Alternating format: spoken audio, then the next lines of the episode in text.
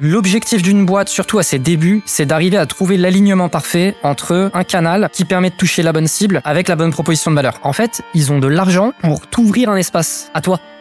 C'est génial. Moi, il y a un truc qui m'agace et qui en même temps euh, m'intéresse parce que du coup, c'est là où je peux aussi apporter de la valeur. Je trouve que les boîtes ne se focalisent pas assez sur la proposition de valeur. Je trouve que les boîtes ne réalisent pas que pour un produit, tu peux avoir 50 propositions de valeur différentes. Ok, j'ai une vision claire de là où aller.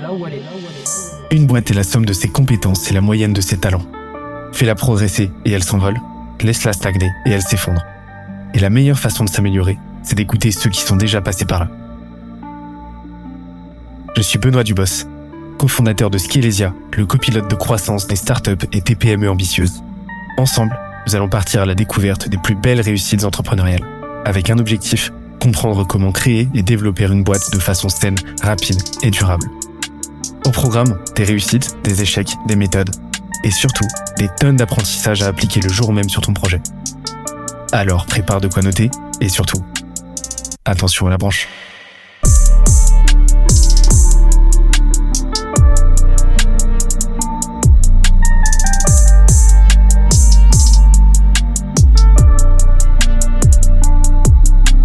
Let's go.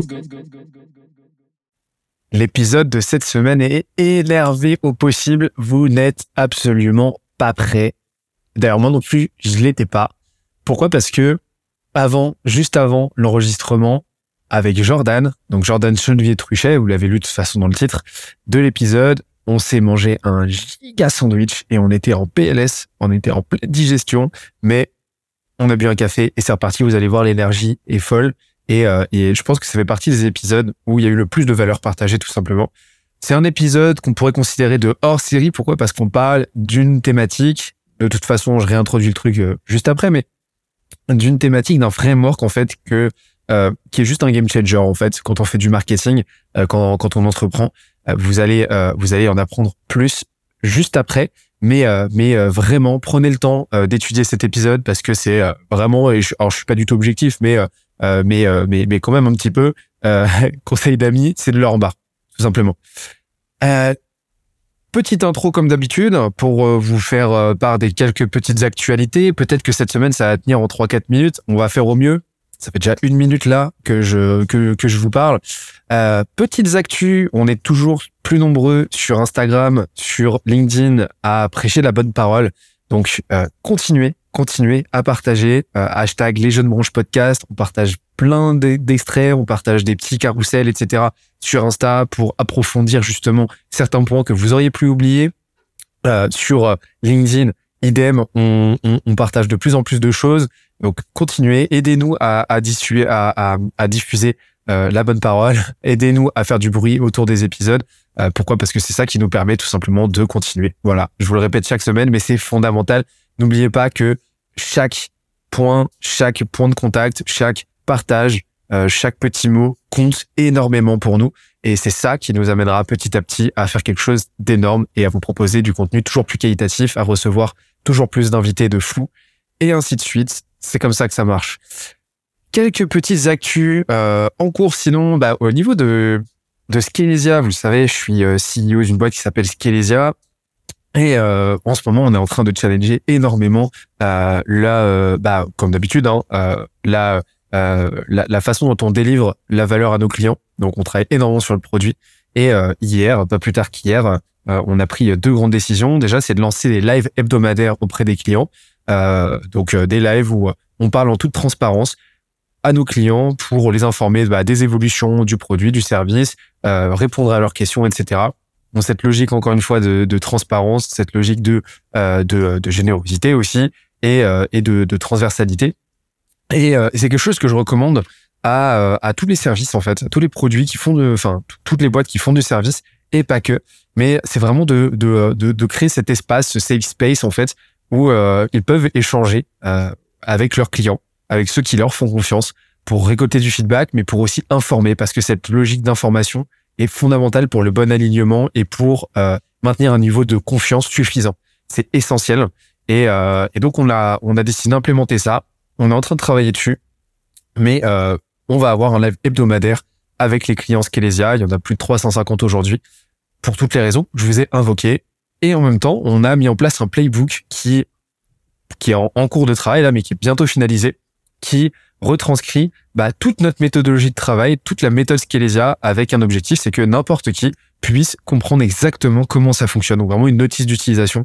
Idem si vous faites du service, mais pas que. En fait, ce, ce travail de documentation est absolument essentiel et c'est ça qui va vous permettre en grande partie de scaler. Pourquoi? Parce que vous, vous cristallisez l'information qui est essentielle. Voilà. Et, euh, et vous ne reposez plus sur euh, la, la mémoire de chacun, sur euh, les habitudes de chacun. Non, vous gravez ça dans le marbre et c'est transversalisé encore une fois.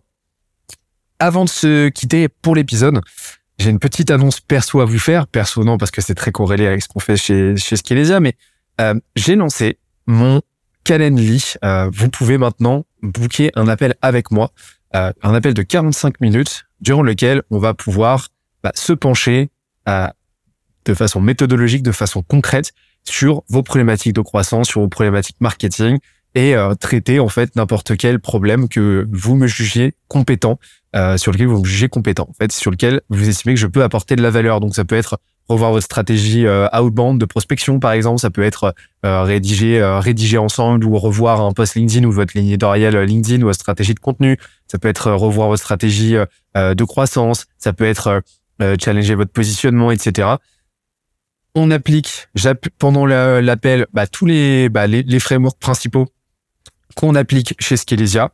Euh, normal parce que bah, je fais partie de ceux qui les mettent, qui, qui, qui, les développent. On applique tout ça ensemble et vous repartez à la fin avec un plan d'action concret, arrêté, définitif, qui vous permet de euh, bah, d'avancer de la meilleure manière possible. J'ai déjà fait plusieurs appels et les retours sont fous. Euh, je m'éclate à faire ça euh, et, et, je suis très très content de voir euh, de, de voir que ça, ça, a un réel impact profond sur le business des, euh, des, des, gens avec qui je passe ce temps-là. Donc, si vous voulez qu'on échange ensemble, eh bien, eh ben, on se retrouve sur bit.ly, bit.ly.com slash appel Benoît LJB. LJB, bah, les initiales des jeux de, les jeux de branche, hein, euh, en minuscule, tout en minuscule, appel, bit.ly.com slash appel Benoît LJB. Et comme ça, vous pouvez choisir votre créneau. On boucle tout ça, vous verrez, tout est expliqué. Et à la fin, vous recevrez votre petit euh, plan d'action bien détaillé et on aura dégrossi tout ça ensemble. Bref, j'ai encore dépassé. Je laisse place à l'épisode. On se dit à, on se dit à très vite, comme d'habitude. Ciao, ciao tout le monde. On avait fait un premier épisode avec Jordan, que voici ici présent. Euh, et c'était fou. C'était fou. Et en fait, le truc, petite anecdote, c'est qu'à la base, j'avais invité Jordan déjà parce qu'on parle beaucoup euh, outre mesure, mais parce que euh, on devait parler d'un de ces frameworks qu'il va introduire mieux que moi par la suite, euh, que euh, j'ai trouvé extrêmement pertinent. Et, euh, et, donc à la base, on était censé enregistrer un, un, épisode exclusivement sur le sujet. Sauf que c'est parti en live, on n'a pas du tout parlé à un seul instant de, de ce sujet. Donc on s'est dit, il faut absolument qu'on fasse un, un hors-série, un deuxième épisode dans la foulée pour de nouveau ne pas parler de ce sujet. on y est. Voilà. Comment ça va, Jordan? Ça va super et toi? Bah ça va. On fait genre, on fait genre que euh, qu'on vient de se rencontrer, qu'on vient de se croiser, alors qu'on a déjà ensemble avant, oui, etc. Là, on est en train de, on, on, est en train de boire un café là, euh, ici présent, euh, pour cuver justement euh, un sandwich bien trop consistant. Voilà. Sur conseil de Christian, d'ailleurs. Sur conseil de Christian. N'écoutez jamais Christian d'un point de vue culinaire. et j'ai euh, et je suis super euh, ouais je suis super content de discuter de nouveau avec toi parce que euh, euh bah déjà pour dire que le ROI de l'épisode précédent il était officiellement de 12 super. Bah, je suis très heureux. Bah, c'était l'objectif. C'était l'objectif de ROI ROI de 12 sur l'épisode. Donc là il est à minima de 12 selon nos estimations et, euh, et, et, là, j'espère que le ROI de cet épisode sera de 13, parce que là, on va parler d'un sujet extrêmement, euh, bah, bah, d'un framework en fait que, que tu utilises de ton côté, que j'ai trouvé très pertinent. Je suis pas le seul d'ailleurs. Et, euh, et euh, l'idée, ça va être de, euh, de dégrossir tout ça. On a environ, voilà, on a tout le temps qu'il faut, une heure devant nous. C'est en général la durée qu'on se donne pour les, les hors-séries. Et, et puis après, bah, on peut partir en live comme on aime le faire. Super. Ouais. Est-ce que tu peux te représenter euh, d'ailleurs succinctement, histoire qu'on te oui. resitue euh, Je suis Jordan, je suis le l'ancien CMO de Germinal. Les gens qui s'intéressent au growth, a priori, connaissent Germinal. euh, et je suis le cofondateur d'un collectif de freelance qui s'appelle Bulldozer, qu'on a lancé il y a bientôt un an. En janvier, ça va être notre l'anniversaire de notre première mission. Et, euh, et voilà, on est euh, une cinquantaine de membres, donc euh, tout le monde est indépendant, tout le monde est freelance. Et depuis, et donc sur l'année 2022, on a accompagné à peu près 60 clients et on va finir l'année à à peu près 1,5 million d'euros de CA. Donc euh, voilà, très très cool. Ça part bien. Ça part bien. Le nom bulldozer porte bien son nom, c'est cool. Voilà. Et euh, et, euh, et d'ailleurs, c'est marrant parce que euh, là, petite parenthèse, mais on voit, c'est euh, ça avait fait pas mal réagir le fait que euh, effectivement, Scalesia et Bulldozer et, euh, et des, des similitudes dans leur modèle, mais en fait beaucoup de complémentarité. Et les gens avaient fait. du mal à comprendre que euh, malgré une concurrence qu'on pourrait euh, trouver frontale, on, discute ensemble. Et pour vous dire, on discute de bien d'autres sujets, quoi. Et, euh, ça m'intéresse de savoir toi, c'est quoi ta vision par rapport à ça? Bah, en effet, en fait, tu vois, on, avait déjà discuté de ce sujet en privé. C'est ce qui est particulier, c'est que pour les gens, à partir du moment où tu fais du service et tu fais du growth, t'es concurrent. Et en fait, le, le, le truc qui est intéressant, c'est que bah déjà, on pourrait très bien faire du growth et adresser pas du tout le même type de clientèle. On pourrait très bien faire du growth et ne pas du tout avoir le même, le même service. Et c'est exactement ce qui se passe dans les faits. On n'a pas du tout le même type de service. On pourrait très bien euh, faire du... Et pour reprendre exactement notre cas là, c'est... On peut très bien faire du growth et pas travailler exactement au même stade de vie de l'entreprise, de la même manière, sur le même type d'offre, etc. Et en fait, là où il y a beaucoup de gens qui nous envisagent comme des concurrents, et on avait déjà parlé aussi sur le fait que il peut y avoir de la porosité, tu vois, sur nos offres, et effectivement, euh, ça nous est déjà arrivé de, de- d'être mis en concurrence par, euh, par certains prospects. Et en fait, c'est des prospects qui se trouvent pile poil, en fait, au moment où ils se posent la question de ah tiens est-ce que c'est le modèle Scalesia qu'il nous faudrait ou est-ce que c'est le modèle Bulldozer qu'il nous faudrait? Et c'est là-dessus tu vois qu'il y a une porosité. Mais généralement il y en a pas.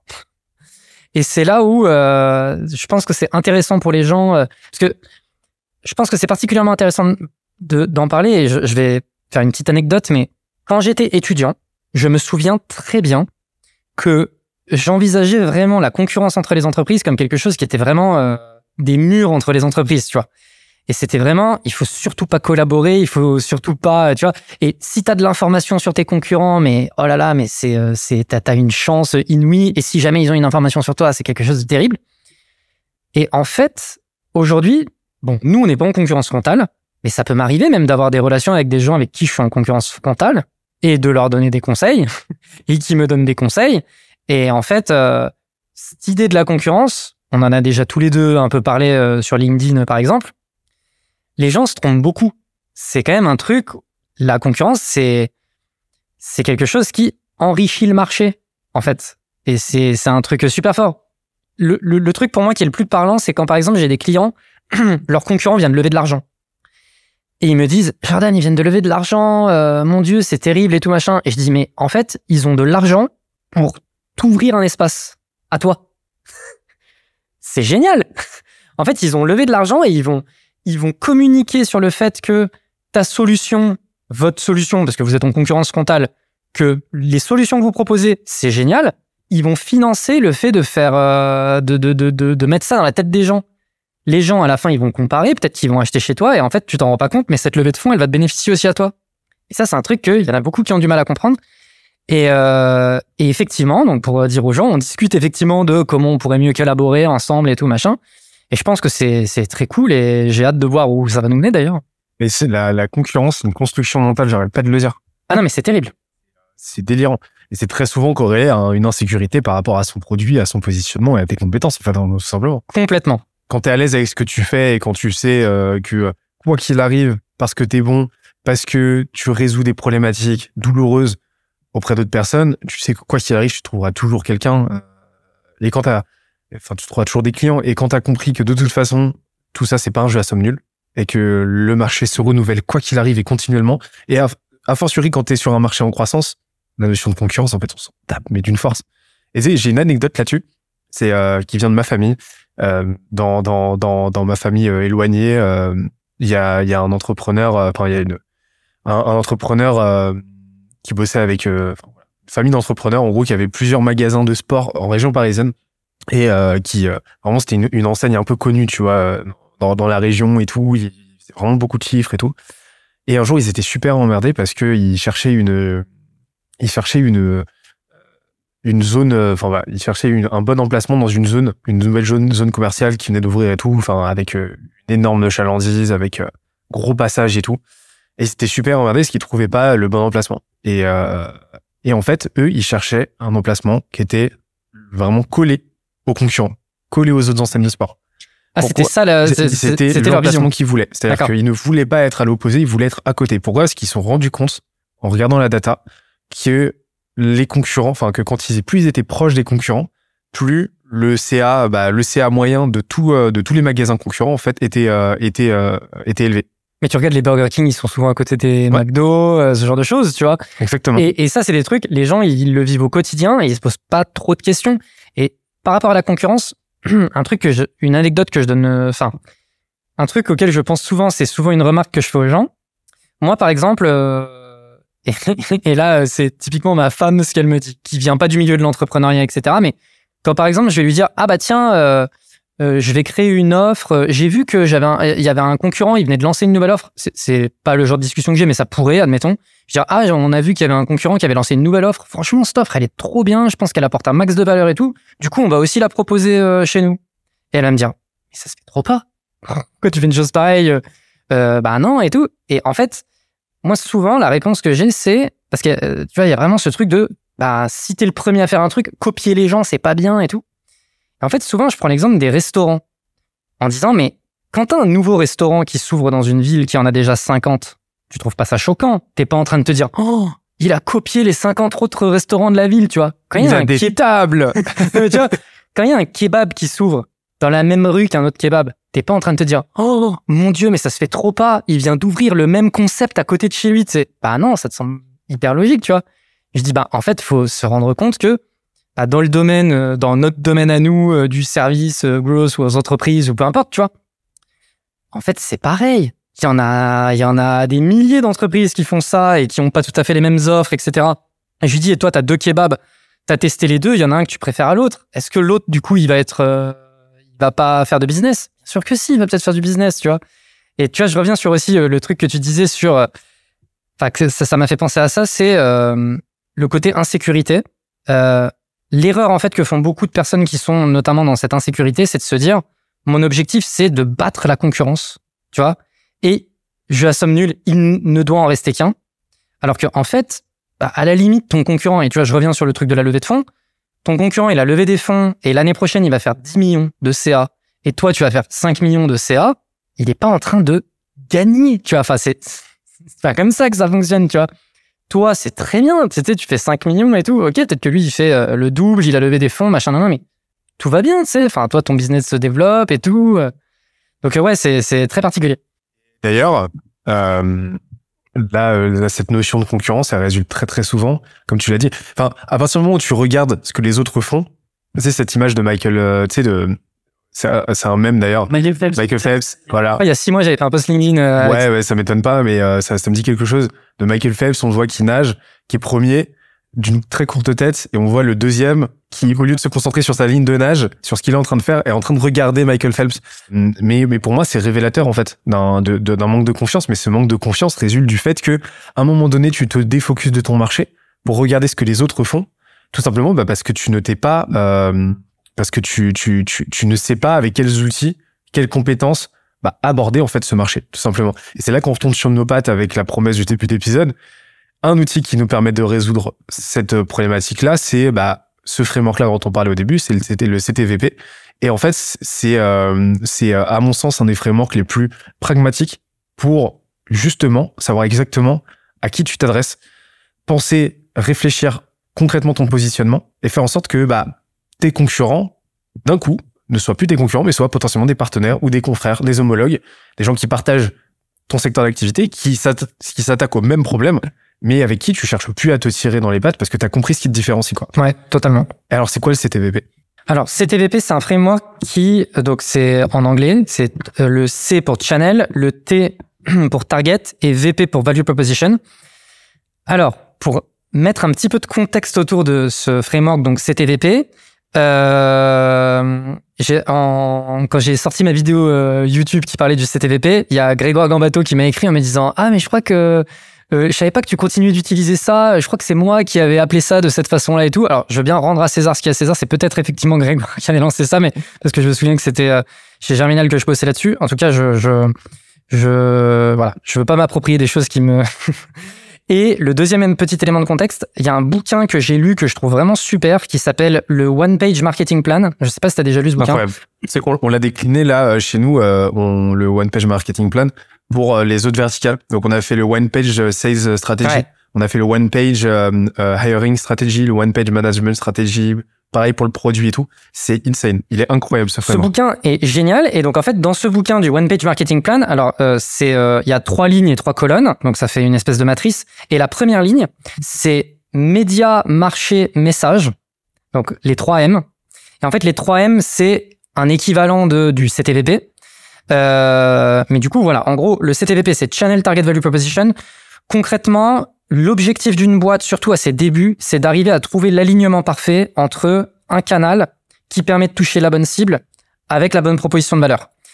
Et donc, d'un point de vue process, euh, généralement les boîtes, moi il y a un truc qui me qui m'agace et qui en même temps euh, m'intéresse parce que du coup c'est là où je peux aussi apporter de la valeur. Je trouve que les boîtes ne se focalisent pas assez sur la proposition de valeur. Je trouve que les boîtes prennent pas assez le temps de travailler sur leur proposition de valeur et surtout elles ne réalisent pas que pour un produit, tu peux avoir 50 propositions de valeur différentes. Mais vraiment, c'est un truc de dingue comme pour un produit ou un service, tu peux le, tu peux en parler de 50 manières différentes. Et donc, tout l'enjeu de, de, du CTVP, ça va être d'identifier quel est le message qui résonne le plus avec l'audience A ou l'audience B ou l'audience C et du coup, une fois que tu as trouvé ce truc-là, bon bah maintenant que j'ai trouvé le bon message pour la bonne audience, comment je vais attirer cette audience, générer du trafic, etc. Et du coup, par quel canal je vais passer? Et donc l'objectif, c'est vraiment de mapper un peu toutes tes propositions de valeur à côté de toutes tes audiences, à côté de tous tes canaux, et d'identifier bah, ceux qui sont à éliminer, ceux sur lesquels il faut que tu doubles la mise, ceux sur lesquels il faut que tu creuses. Et un point que tu mentionnes pour pour euh, qui, as mentionné le sujet du positionnement. Et bon là, du coup, je n'adresse pas le sujet du positionnement, mais au travers de ta proposition de valeur, tu peux identifier des sujets de positionnement. Et je vais donner un exemple concret qui me concerne. Donc c'est euh, ma j'ai un side business de vente de maté. Le maté donc qui est une boisson euh, énergisante naturelle originaire d'Amérique du Sud. Euh, et en fait, le maté, bah je veux dire, tu, tu, tu regardes aujourd'hui le marché du maté, tu as ceux qui vont te dire c'est la boisson traditionnelle sud-américaine. Ça c'est une proposition de valeur pour rester dans cette vibe-là, retrouver euh, euh, retrouver le goût de votre voyage euh, en Amérique latine, c'est une deuxième proposition de valeur. Mais tu peux aussi avoir des trucs liés au sport, donc soyez plus performant dans le sport, soyez plus performant dans le boulot parce que c'est énergisant. enfin une boisson énergisante naturelle pour les consommateurs de Red Bull, etc., etc. Et en fait, si moi ma proposition de valeur gagnante c'est soyez plus performant dans votre sport, naturellement, d'un point de vue positionnement, d'un point de vue marque, etc., bah, je vais avoir de la data sur, bon, bah, il faut que ma marque, elle devienne un petit peu sportive. Donc c'est pour ça que ce framework, il est hyper intéressant et plus on le fait tôt dans la vie de la boîte et plus il a de la valeur sur la suite de la vie de la boîte, parce que vraiment, tu as un espèce de concentré de, OK, j'ai une vision claire de là où aller. Voilà. Mais c'est... Euh, c'est un truc que je dis tout le temps, euh, de plus en plus en tout cas, c'est que tout est fractal et donc ce que tu vas retrouver, la réalité à petite échelle vont, vont s'observer à plus grande échelle. Et, c'est un truc qui... Euh, et donc, tes lacunes à petite échelle vont devenir gigantissimes à, à plus grande échelle, en fait. Et vont grossir à mesure que... Et, et c'est un truc qu'on voit très, très souvent. C'est-à-dire des boîtes qui vont bénéficier d'un d'un en fait d'un market product fit fort plus qu'un product market fit c'est-à-dire que le marché a un gros besoin et là le produit avec un positionnement un peu brinque-ballant, avec une proposition de valeur un peu brinque-ballant va bénéficier d'un appel d'air fort qui vont faire qu'ils vont atteindre une certaine masse critique jusqu'au jour où justement bah ce manque de positionnement, ce manque de clarté dans la proposition de valeur, dans le dans dans, dans le targeting, etc. va faire que il y a un plafond de verre qui va être atteint et c'est très souvent euh, le début des gros problèmes quoi. Et, et en fait le CTVP te permet de prendre de l'avance, de d'anticiper ces lacunes là en posant vraiment les briques élémentaires. C'est-à-dire à qui tu, ce que tu, qu'est-ce que tu fais, à qui tu le fais, et comment tu vas faire en sorte que ce soit intelligible et qu'elle le reçoive ce message. Complètement. Et, et et maintenant, je te propose qu'on rentre un petit peu plus dans le dans le dans le détail de, de chaque point. Euh, alors déjà le, le C de, de channel. Ouais. Euh, comment est-ce que tu alors qu'est-ce que tu considères déjà comme un canal? Euh, Comme un canal, c'est est-ce que c'est les est-ce qu'il y a 19 canaux d'acquisition? Ok. Euh, Enfin, on- je les sais pas tous de tête, mais euh, il y a 19 canaux d'acquisition. Donc c'est la outbound, le paid, le SEO. Ouais. Enfin, je te je te les refais pas Toi, tous. toi, pour toi, paid, c'est un canal? Pour moi, ouais, c'est c'est la grande famille du paid. Après, tu as des sous-canaux dedans, etc. Ça se ramifie. Ouais, parce Mais que oui, moi, effectivement, je rentre vraiment dans euh, ce Dans- que je la granularité comme un de- C. C'est Facebook, Facebook, Insta, TikTok, LinkedIn, etc. TikTok. Ouais. Tu vois, c'est Bah, vraiment dans, ça. dans la taxonomie vraiment de, euh, de des 19 canaux dont je te disais, ouais, le Ouais, paid c'est un grand canal Ok, et ok, dedans ok. tu vas avoir, enfin, le, t'as le online, euh, le, le paid offline, le paid Ouais. online. Et, euh, et donc là après oui, faut tu granularises pour dire ok bon bah là plus Google Ads, euh, Facebook Ads, etc. Où là tu vas avoir des canaux très spécifiques. Oui. Mais euh, comment comment tu fais pour euh, j'ai bien compris que les trois euh, les trois composantes euh, du CTVP se nourrissent les unes les autres Tout et à que fait. ça va être. euh, Mais est-ce que tu as des des frameworks justement Enfin, tu as des une petite méthode pour pour pour facilement identifier le ou les canaux à pri- privilégier? Bah, en fait, sur la façon dont, dont je raisonne sur le sujet, ça va être. déjà, il y a un premier filtre qui va se faire sur euh, B2C versus B2B. Donc, par exemple, c'est un truc que je dis tout le temps à mes clients, c'est si tu fais du B2B, est-ce que le canal que tu vas tester en priorité, ça va être TikTok? Peut-être pas. tu vas plutôt privilégier du LinkedIn, etc. etc. Donc déjà, tu vois, c'est un peu le jeu des... Euh, c'est le qui est. C'est c'est- c'est B2B, ok, bon bah déjà j'enlève cela. tu vois, c'est un peu ça.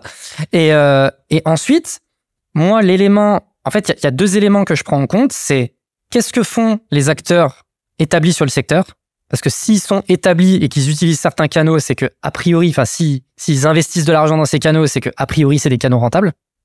Mais c'est là où il peut y avoir un sujet de positionnement. Mais après, bah, c'est voilà, c'est une posture à avoir et c'est des convictions. Et ça, les convictions, bah, c'est euh, c'est les gens qui les ont, quoi.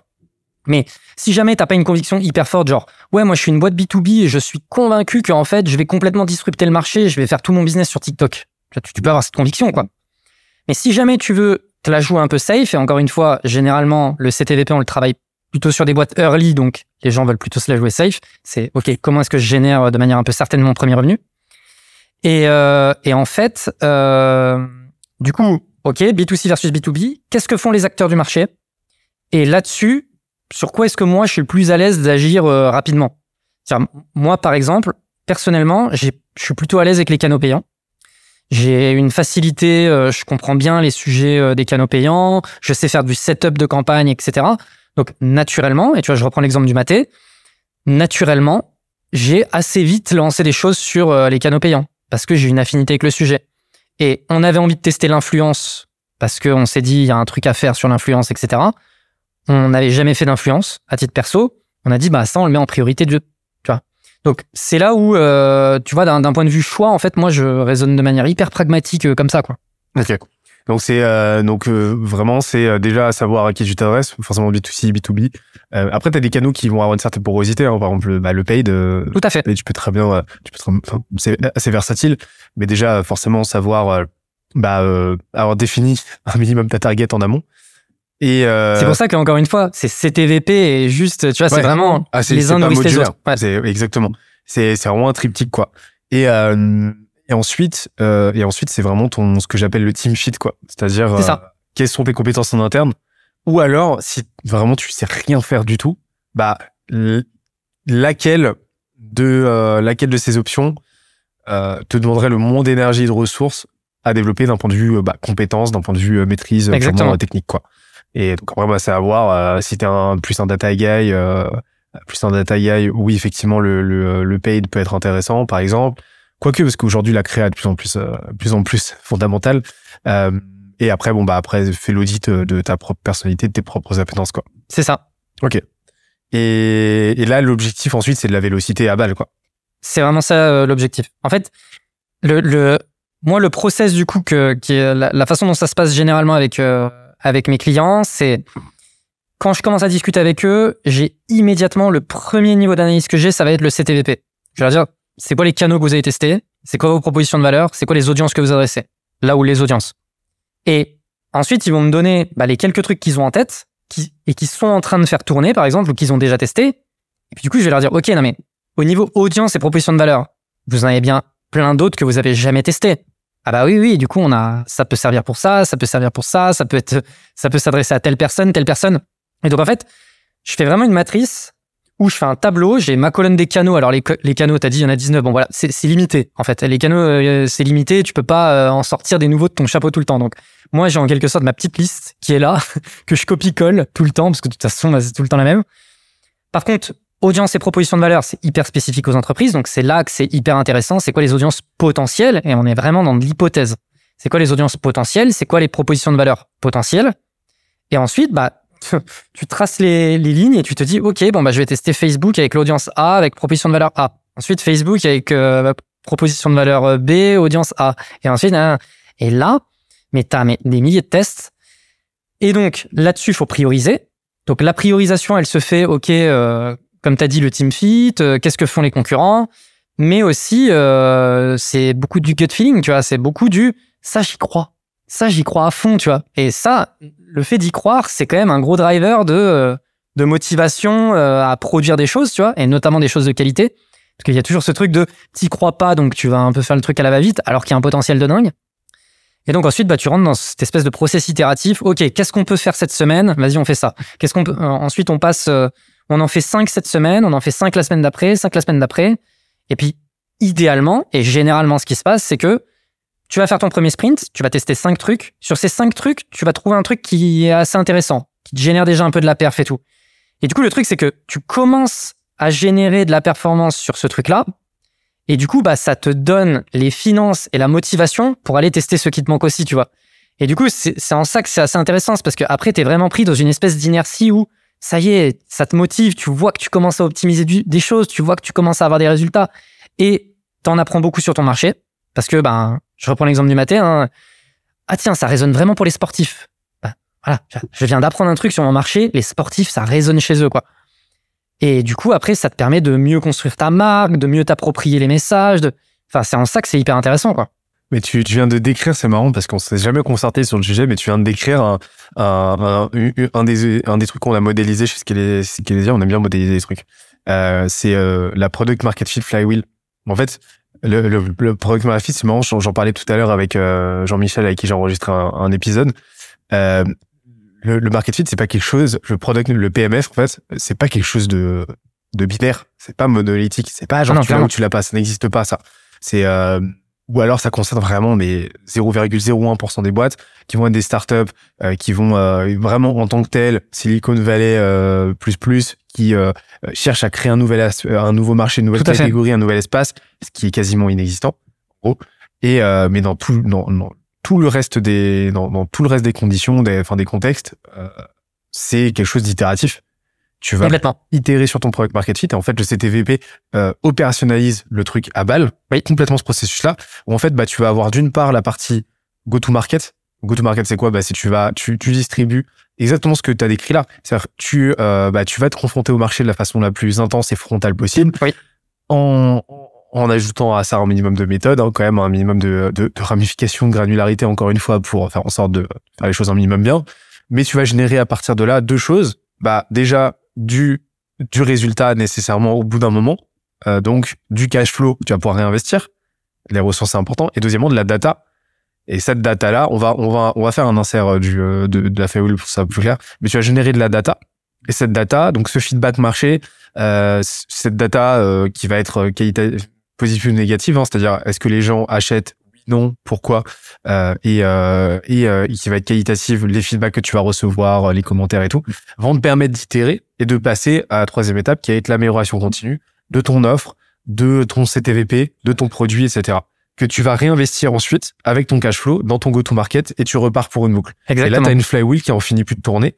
Et, euh, et c'est là que tu te rapproches de quelque chose de, d'un, tu te rapproches de ce qu'on appelle un product market fit absolu où là, bah, tu as un fit total entre ton marché, entre les trois composantes en fait de ton CTVP, et là, c'est monté parti. Quoi. Bah, c'est vrai que généralement, le CTVP, quand on c'est vraiment le point sur lequel j'insiste beaucoup pour les boîtes qui n'ont pas encore trouvé leur product market fit en leur disant, en fait, si tu rentres vraiment dans ce process de tester de manière itérative tous les éléments de ton CTVP, il y a un moment donné, tu vas tomber sur un truc qui fonctionne. Et si jamais tu tombes pas sur quelque chose qui fonctionne, c'est que bah, faut passer à autre chose. Et c'est OK, en fait. Et tu vois, c'est là où, notamment sur la partie proposition de valeur, c'est, moi, encore une fois, c'est la raison pour laquelle j'insiste vraiment sur les boîtes en disant, vous testez, vous réfléchissez pas assez à vos propositions de valeur, etc. Je vais, et, c'est là où faut, où faut être complètement OK avec le fait d'avoir tort. Et il faut pas mettre d'ego dans l'affaire.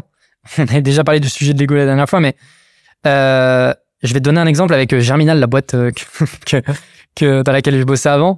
Et, euh, et c'est un débat que j'ai eu beaucoup avec euh, les cofondateurs à l'époque sur... et par exemple, aujourd'hui, avec Bulldozer, j'évite de tomber dans, dans, dans ce vice-là. À l'époque, Germinal faisait... Donc au tout début, Germinal était une agence grosse. Je veux dire, c'était du service, une boîte de service qui proposait de la prestation en grosse. Donc boîte de service qui propose de la prestation en grosse, ça veut dire une agence grosse. Sauf que euh, les, fondateurs étaient très attachés à l'idée que Germinal ne soit pas une agence. Il y avait cet attachement au fait que non mais nous on n'est pas une agence, les agences euh, c'est pas un super modèle, c'est pas très bien vu. Et nous on veut un peu casser ce truc et du coup on veut pas être identifié comme une agence. Et donc les, clients venaient voir en disant ah bah je cherche une agence grosse et, et du coup euh, Fondazer disait euh, ah mais oui mais nous on n'est pas une agence grosse et eux ils disaient ah bon? Ah mais vous proposez pas de la prestation grosse? Ah si si. Ah mais du coup je comprends pas. Et du coup ça crée une espèce de confusion alors que mais enfin là t'as ton CTVP ta proposition de valeur c'est agence grosse et t'arrives à vendre de la presta en disant que t'es une agence grosse fais-le. Pourquoi tu pourquoi tu vas absolument pas ton marché il est là en fait. Ton marché il est là. Et tu vois, aujourd'hui, donc Bulldozer est un collectif de freelance spécialisé en marketing growth.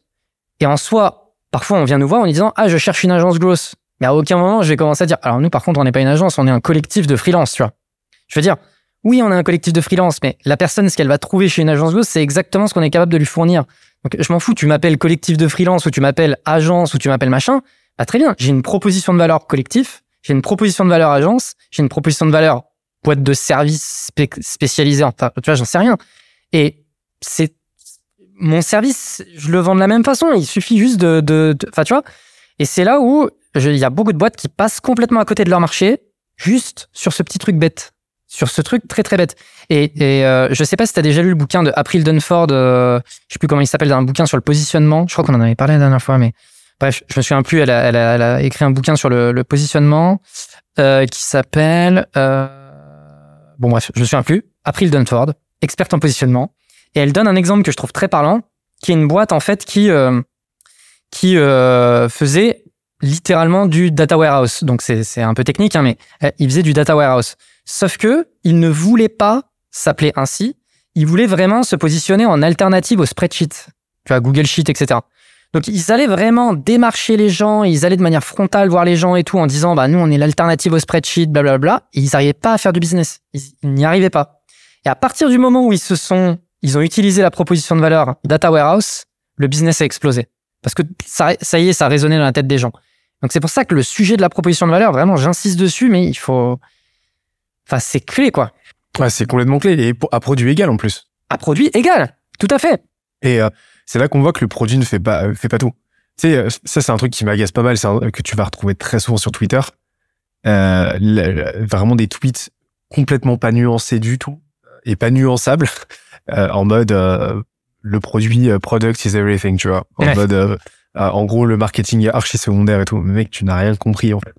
oui, ton produit c'est du marketing. bah c'est ton produit c'est du marketing parce que le produit est la rencontre entre de l'opérationnel, de la tech et une vision entrepreneuriale et marketing. Donc, le produit, c'est pas que de la tech. C'est du design. Et le design, c'est, il y a une grosse composante marketing dedans. Totalement. le marketing, en fait, insuffle tout. Insuffle toutes les composantes qui vont faire un produit. Donc, euh, de quoi tu parles?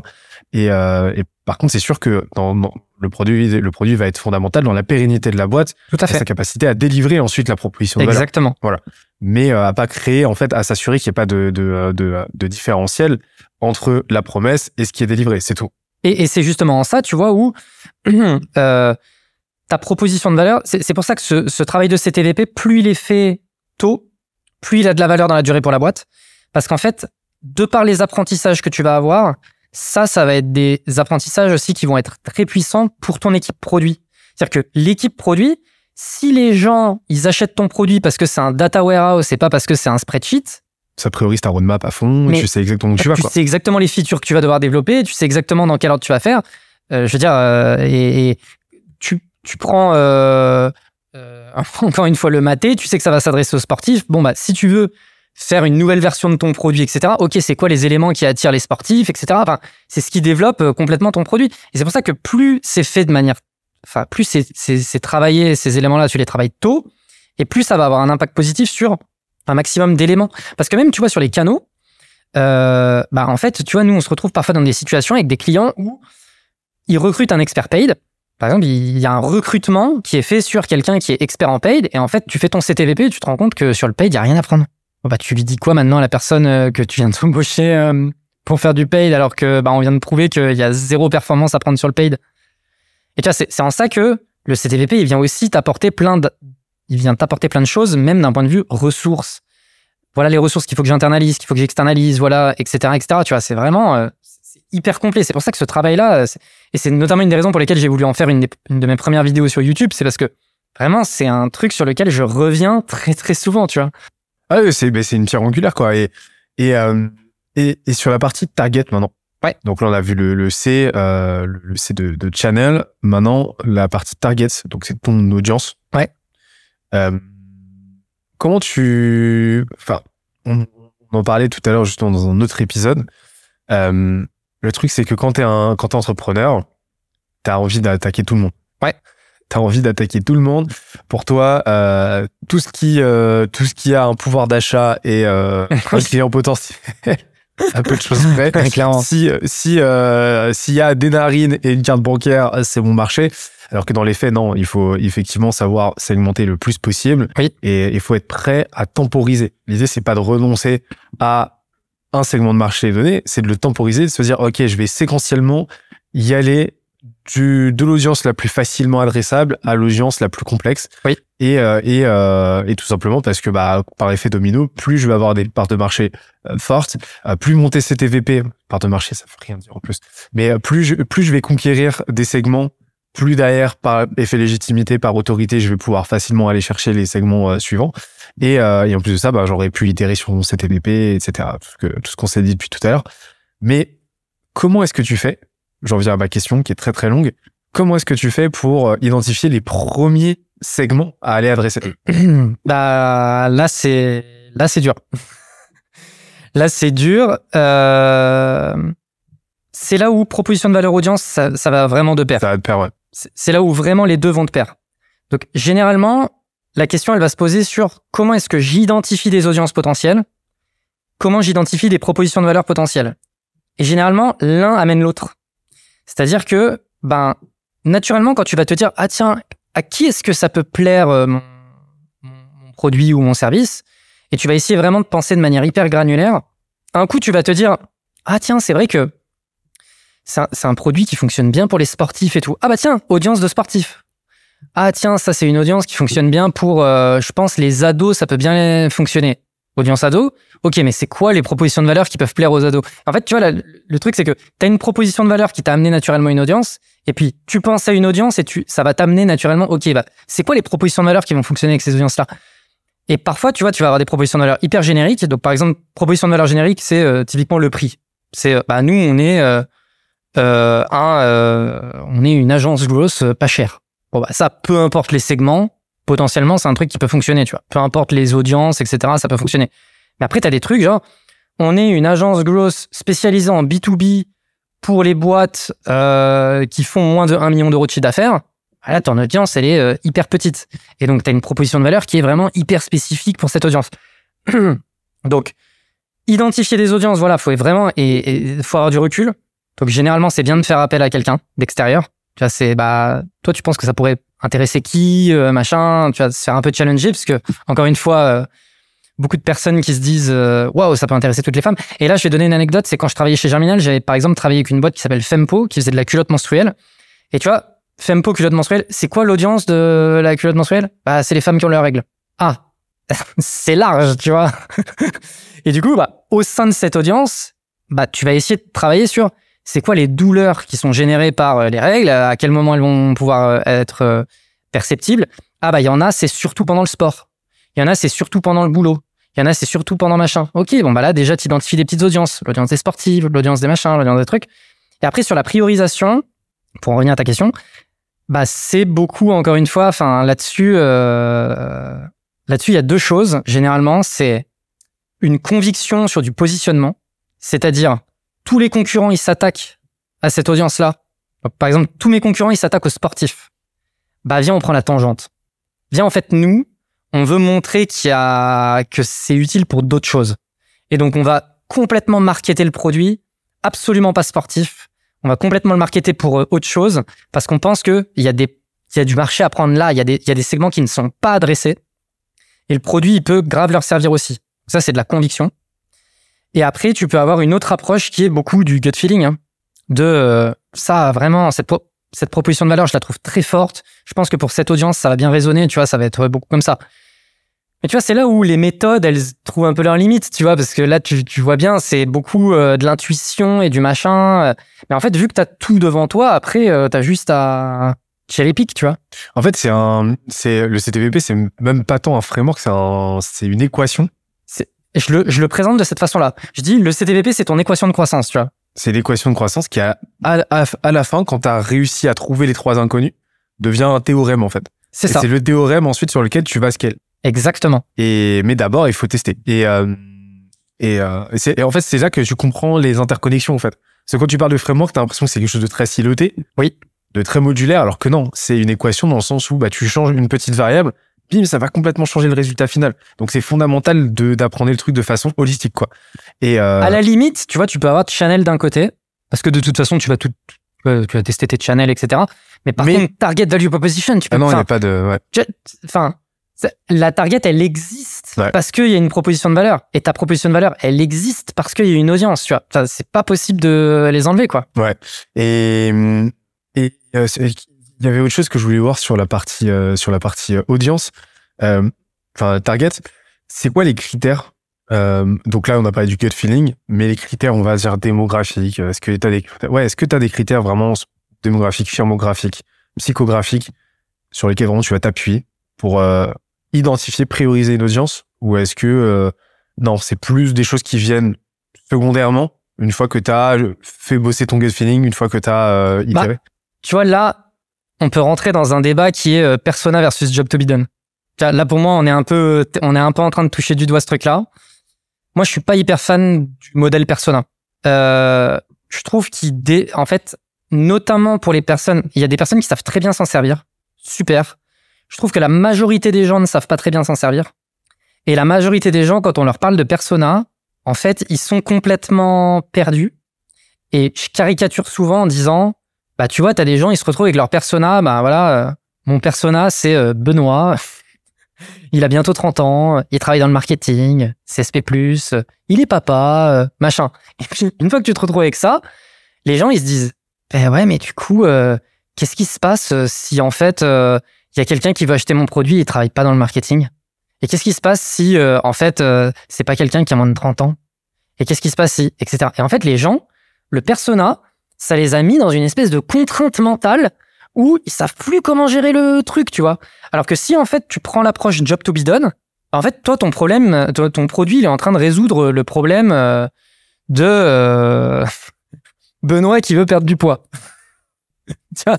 Et en fait, le truc c'est que bah la personne qui veut perdre du poids, c'est ça peut être euh, un homme, ça peut être une femme, ça peut être un jeune, ça peut être un moins jeune, ça peut être quelqu'un de CSP+, ça peut être quelqu'un et ça marche, tu vois. En fait, ça marche.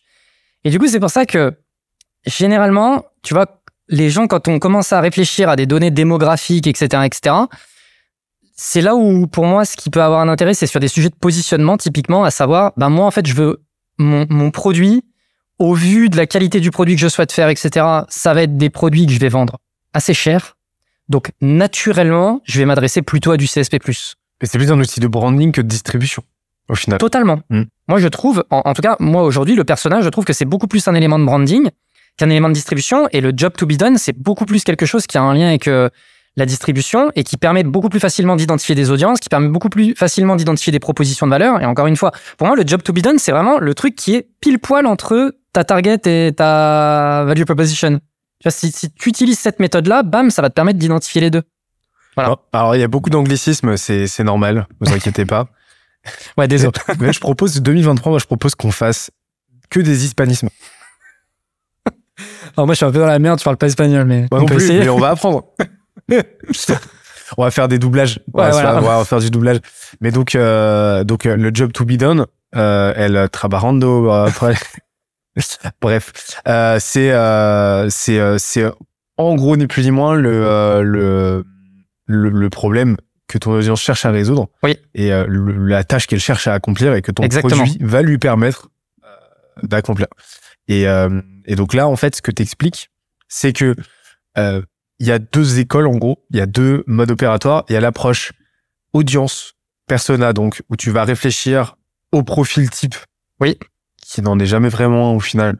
Euh, C'est ça le problème, en fait. voilà de ton audience où tu vas dire ok bon bah voilà euh, voilà sa tranche d'âge voilà son niveau de vie alors que encore une fois euh, une fois que tu as déterminé euh, l'âge euh, le niveau socio euh, le, le, le niveau le milieu socio-professionnel euh, les euh, la tranche de revenus euh, de ton euh, le secteur d'activité de ton interlocuteur ça te renseigne absolument pas sur ces problématiques ça te renseigne absolument pas Totalement. potentiellement sur même ses orientations politiques sur sa philosophie sur ses valeurs et donc il y a un milliard de composantes a posteriori dans ton, dans ton message, dans, la- dans ton branding, etc., qui peuvent complètement aliéner en fait cet, euh, cet interlocuteur-là.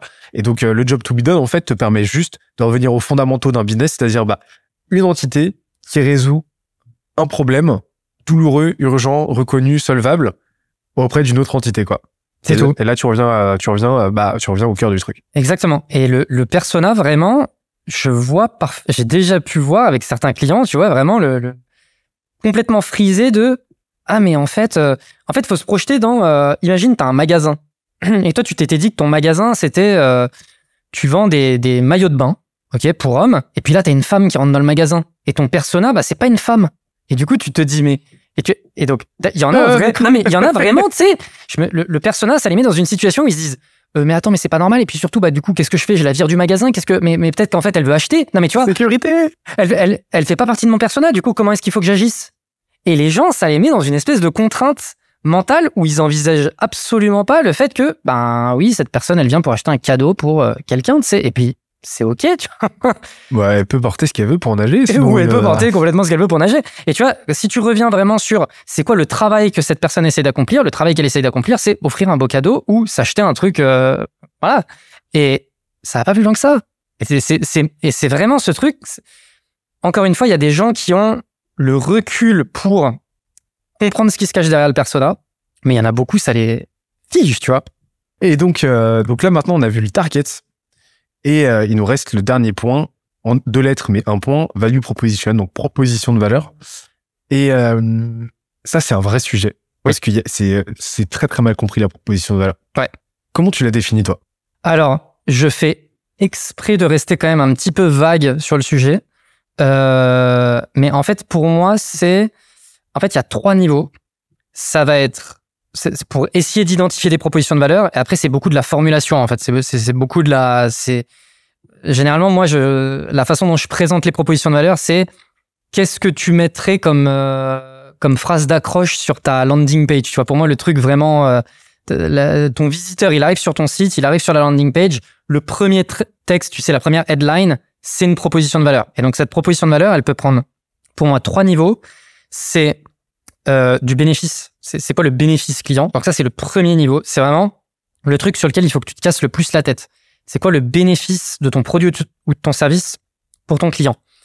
La deuxième chose, c'est euh, des euh, fonctionnalités.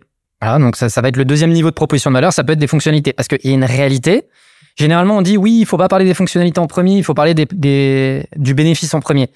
Mais il y a certaines audiences pour qui la, la fonctionnalité résonne plus que le bénéfice, en fait. Euh, moi, Dans je- le niveau de awareness Exactement. Et puis de mon affinité technique avec le sujet, etc. Enfin, c'est vraiment euh, voilà. Donc le deuxième niveau, c'est la fonctionnalité. La fonctionnalité peut être une proposition de valeur. Et enfin, le troisième élément, c'est ce que moi j'appelle les arguments. C'est-à-dire, bah, c'est ni un bénéfice ni une fonctionnalité, mais c'est un argument. Et par exemple, le prix. Le prix, c'est pas un bénéfice, c'est pas une fonctionnalité, c'est un argument. Mais en fait, peut-être que cet argument, bah, c'est le truc qui fait acheter les gens, quoi. Ou une innovation de business model aussi, par exemple. Totalement. Et donc, tu vois, ça, c'est, pour moi, c'est ça les trois niveaux de proposition de valeur. Tu peux jouer sur ces trois aspects. Et une fois que tu as identifié ces trois aspects, bah, derrière, tu fais tes tests, etc. Et tu essayes de voir, OK, en fait, ce qui résonne le plus avec les gens, ça va être ça, ça, ça. Généralement, les arguments, ils vont jamais, enfin, dans 80% des cas, les arguments, ils ne vendent pas seuls. Par exemple, un argument de prix, ça se vend pas seul. Ça se vend, en fait, c'est généralement un supplément de la fonctionnalité ou un supplément du bénéfice. C'est-à-dire, euh, on est euh, le déodorant euh, le plus euh, génial de la terre. Enfin, vous allez arrêter de transpirer avec ce déodorant et en plus c'est pas cher. Tu vois, c'est un peu le petit le petit bonus, l'argument. Mais voilà, tu mets une photo de ton déodorant et tu dis il est pas cher. Bah, il y a des gens, ils vont voir la photo du déodorant, ils vont regarder c'est pas cher et c'est ça qui va les faire acheter, tu vois. Donc pour moi, c'est un peu les trois niveaux sur lesquels tu peux jouer pour définir tes propositions de valeur. J'interromps l'échange 30 petites secondes pour te dire de ne pas oublier de nous ajouter une petite note des familles sur Apple Podcast ou sur la plateforme de ton choix. Tu connais la chanson, ça nous aide très fort à faire connaître euh, le podcast au plus de monde possible. Allez, on reprend. Et euh, savoir que le, bénéfice, en fait, c'est non seulement le job to be done, donc le problème que tu résous. En fait, très souvent, c'est il y a deux grandes catégories. C'est soit tu donnes, tu rajoutes quelque chose à quelqu'un, soit tu lui enlèves une, tu lui enlèves quelque chose. Tout à fait. Qui lui handicapait. Quoi tu vas lui enlever un inconfort. Euh, bah, par exemple, le déodorant, tu vas enlever. Euh, tu, ah, ça, en fait, ça peut être bipartite hein, parce que non seulement tu vas enlever bah, l'odeur de transpiration, mais potentiellement tu vas rajouter quelque chose du confort avec un parfum. Exactement. Et, et, et, tu vois, euh, c'est là où tu mentionnais le côté awareness. Donc, à quel point les gens ils ont conscience du problème qu'ils ont. Appuyer sur le problème ou appuyer sur la solution, généralement, ça dépend beaucoup de ce truc-là. Et un, un, un, argu, un, tu vois, un exemple que j'ai, c'est euh, euh, si tu es une compagnie d'assurance, par exemple, et que tu vends des assurances habitation et que tu protèges contre euh, les inondations, en fait, si toi, tu habites dans une zone inondable, mais que tu ne le sais pas, si je te dis, bah, prends une assurance pour te protéger euh, contre les inondations, tu vas dire, bah, je n'ai pas besoin. Alors que si je viens et que je te dis, tu habites dans une zone inondable, tu ferais bien de te protéger, bah, en fait, tout de suite, tu vas te dire, attends, comment ça, j'habite dans une zone inondable? Et donc, dans un cas, je t'ai proposé le bénéfice, et dans l'autre cas, je t'ai proposé le problème. Et donc, tu vois, en fait, c'est là où euh, effectivement la, la, tournure peut être complètement différente. Et, si tu t'adresses à une zone inondable mais qui a déjà subi quatre inondations en dix ans et que là tu vas voir les habitants, ils ont déjà une assurance, mais là tu vas leur dire innovation de business model, euh, je, je, sais pas par exemple, euh, on, on, est deux fois moins cher et en plus de ça on vous apporte ça de plus que la concurrence par exemple. C'est pas quelque chose, euh, c'est pas quelque chose de systématique, mais, mais là, là, tu t'adresses à une audience qui est ce qu'on appelle product aware. Exactement. Qui a parfaitement conscience du produit, qui a parfaitement conscience de son problème, qui a parfaitement conscience de la façon de le résoudre. Et, donc, tu vas pas t'adresser du tout de la même manière à cette audience-là, qui est, une audience, effectivement, une audience qui n'est pas product aware, qui euh, n'est même pas consciente de son problème. Exactement. Et d'où la nécessité derrière d'adapter cette proposition de valeur. En fait, la proposition de valeur, ça va être vraiment le, le comme on l'a vu tout à l'heure dans le, le one page marketing plan, ça va être la partie message proposition de valeur, c'est euh, le message en tant que tel, c'est ce que tu vas émettre. Oui. Donc c'est euh, euh, pour moi les deux terminologies se rejoignent. mais tu vois par exemple, ce que j'aime aussi dans le terme message, c'est que c'est beaucoup moins obscur que value, proposition. En plus, les gens, tu sais, c'est quoi ma proposition de valeur? Ça aussi, c'est un truc qui peut un peu, tu vois, les figer. Alors que c'est quoi ton message? Bah, C'est ah. le contenu, le contenant en fait. Ouais, c'est vrai que c'est un peu ça. C'est ça. Value proposition, ça va vraiment être, voilà, voilà le fond. Oui. Le problème qu'on résout, et le message, le message, ça va être beaucoup plus le contenant, la forme, comment tu vas l'articuler pour que ce soit intelligible. Et en fait, les deux se rejoignent. Et, euh, et si tu rajoutes une surcouche euh, copywriting, etc., bah derrière, tu peux faire un site sympa et ainsi de suite. Et, euh, et donc là, en fait, vraiment, tu te poses, toi, ton, ton mode de pensée, ton modèle mental, va vraiment te dire, OK, maintenant que je sais quel trafic, enfin, quelle audience je vais, euh, je vais balancer sur mon site, par quel nécessairement channel, oui. Oh, voilà de la compréhension que j'ai de cette audience, de la compréhension que j'ai de sa problématique, de ses attentes, de son job to be done, etc. Voilà la phrase première que je veux qu'elle lise quand elle arrive sur mon site. Exactement. C'est comme ça que tu réfléchis. Et même, euh, en fait, moi, je raisonne beaucoup en termes d'accroche. C'est qu'est-ce qui va me permettre d'accrocher, tu vois, de hook mon audience? Et donc, généralement, ce message, il va avoir deux emplacements clés ça va être au tout tout tout début de mon funnel. Donc si par exemple je fais des publicités, bah, c'est la phrase que je vais mettre sur mon visuel de publicité, par exemple. Et une fois que la personne, elle clique, c'est la première phrase que je vais mettre sur mon site. Tout en haut, ma headline. Donc, vraiment, c'est deux, c'est deux endroits clés, parce que la réalité, c'est quoi? C'est que tu vas accrocher les gens parce que tu es en train de résoudre un problème, ils sont en train de scroller. Et ça, c'est vraiment un truc, c'est la personne, elle est en train de scroller. Qu'est-ce qui va faire qu'elle va s'arrêter? Bah, c'est parce qu'elle sent que tu es en train de résoudre un problème, ou alors que tu viens de lui faire prendre conscience qu'elle a un problème, ou enfin voilà, ce qu'on vient de se dire. Et donc, ok, je veux en savoir plus. La personne, elle clique, elle se retrouve sur un site web.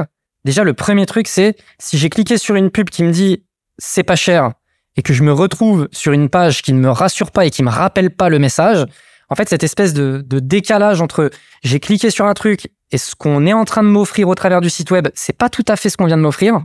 Bah là, en fait, on est en train de perdre en termes de taux de conversion euh, hyper rapidement. Donc, petite euh, technique, hein, c'est le hook que je mets sur ma publicité, c'est le hook que je vais mettre sur ma headline de, landing page.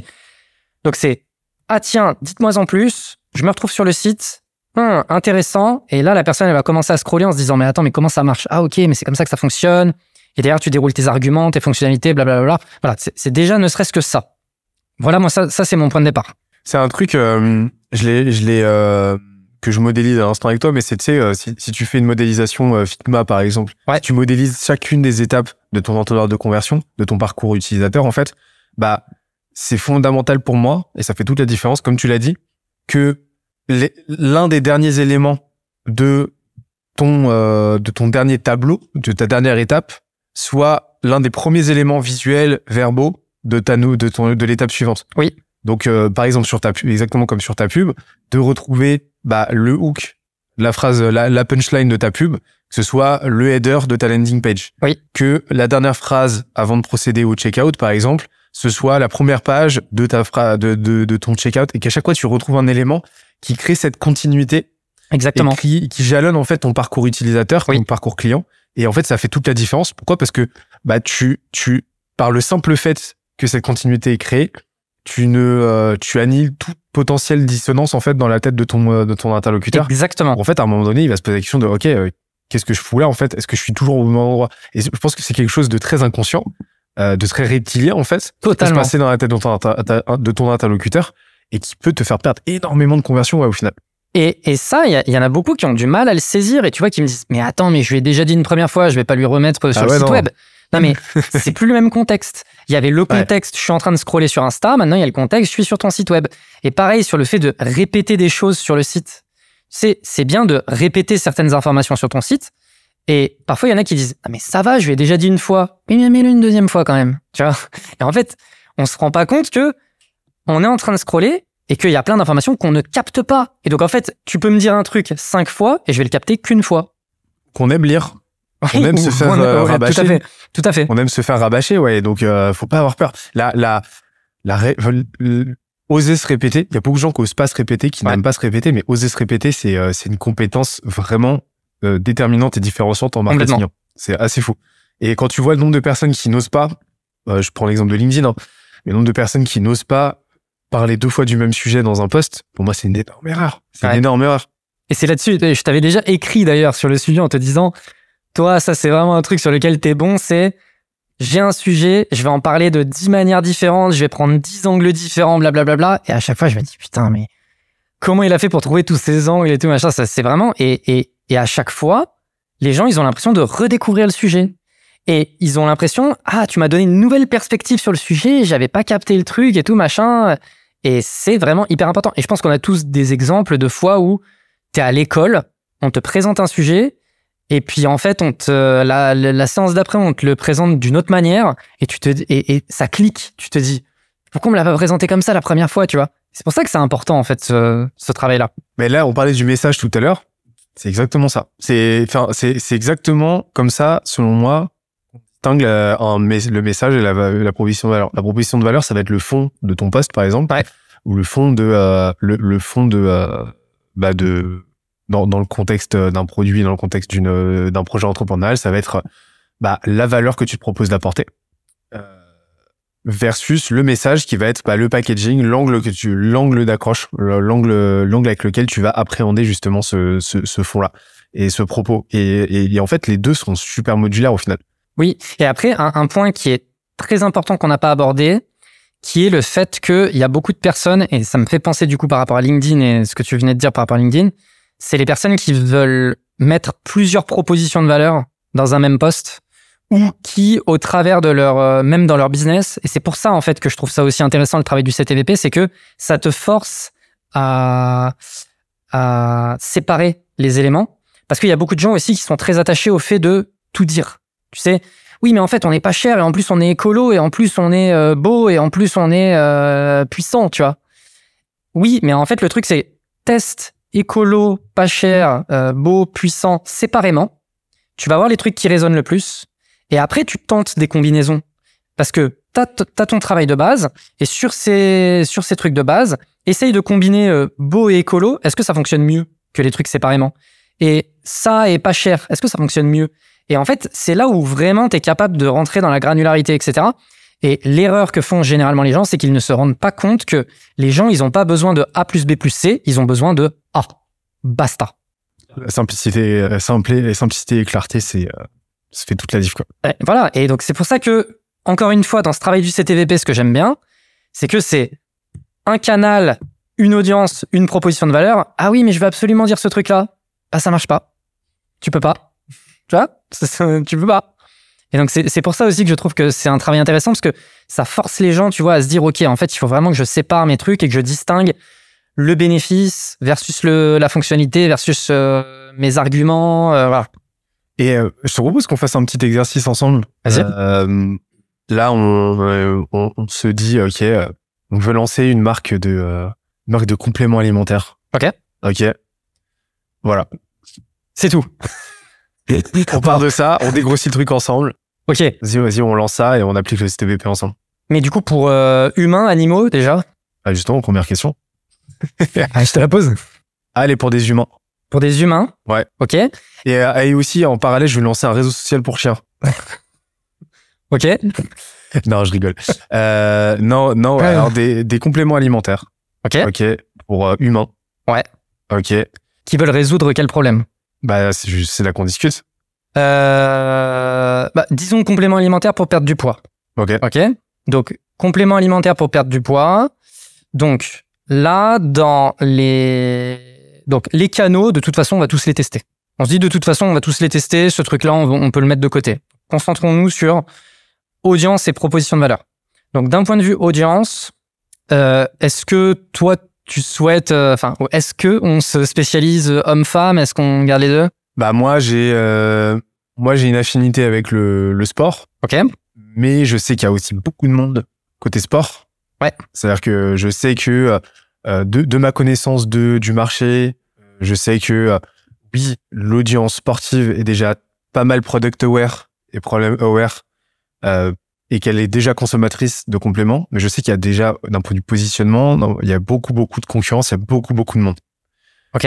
Là où de la connaissance que j'ai du marché aussi, il y a beaucoup de, euh, il y a, il y a beaucoup, beaucoup de, de, de gens pas ou peu sportifs qui veulent perdre du poids. Oui.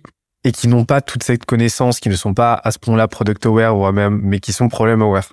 OK. Et qui ont un, un problème qui est, qui correspond aux quatre critères, donc dur, DU, donc du DURS, qui ont un problème douloureux pour eux.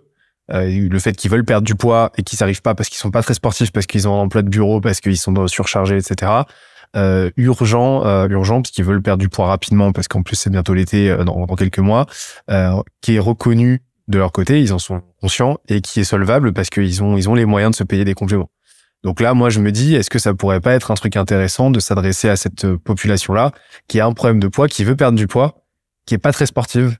Et oui, donc concrètement, ce que tu veux dire, c'est que les leviers à leur disposition pour perdre du poids, déjà, c'est pas quelque chose qu'on va pouvoir euh, leur mettre à disposition en disant bah c'est en complément du sport. C'est ça, et c'est euh, et c'est pas une population qui, en plus de ça, est euh, est particulièrement au fait du champ des possibles au niveau des compléments, c'est-à-dire qu'elle elle n'a même pas nécessairement conscience, elle connaît le terme complément, mais elle n'est pas extrêmement renseignée au terme de complément. Euh, là où, par exemple, un sportif, quelqu'un qui quelqu'un qui va à la salle quatre fois par semaine ou qui allait trois fois sur MyProtein, par exemple, voilà, tu lui parles de L-carnitine, au moins il connaît deux noms, tu vois, par exemple.